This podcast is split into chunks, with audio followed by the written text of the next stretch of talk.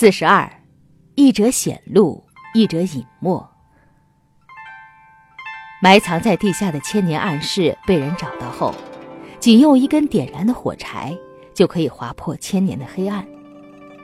室内的一切都会明显的显露出来。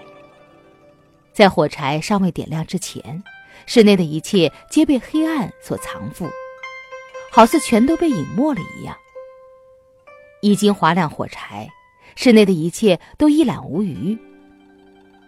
借助火柴的亮光，可令室内的一切显露；不借助火柴的亮光，室内的一切被藏覆而隐没。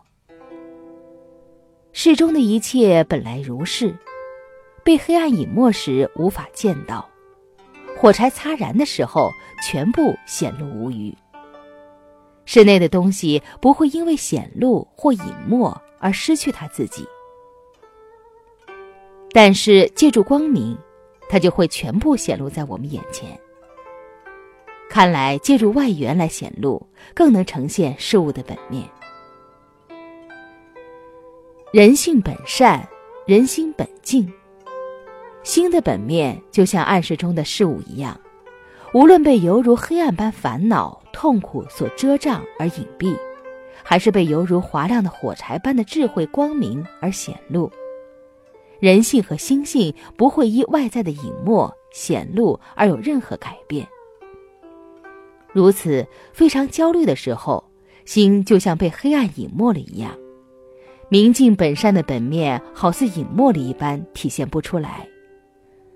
焦虑过后，一切成为过去，本善本净的心又回归到平静、宁静、恬淡的状态。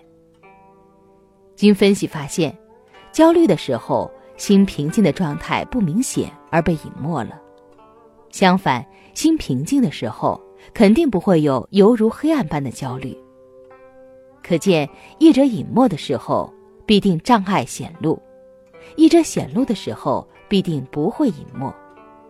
好似火柴的亮光，可以划破千年黑暗，将隐没的事物显露出来。正处于光明的时候。黑暗没办法隐没事物，因为光明存在的时候，绝对不可能有黑暗。哪怕是一根火柴的光明，也不会被千年万年的黑暗所隐蔽。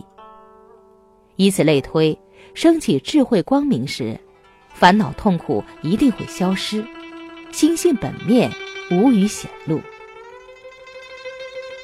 掌握了一者隐没，一者显露的规律，在痛苦的时候。烦恼的时候，种种困难坎坷的时候，擦亮智慧的火焰，直接观察烦恼痛苦的真相，人事物的真相。虽然本面未变，但却可以依靠智慧的观察，显露出心性本净的真相。如此处理烦恼痛苦观察的能力，自然会百倍增强。我们没有任何理由在知道这种道理后。继续选择烦恼痛苦。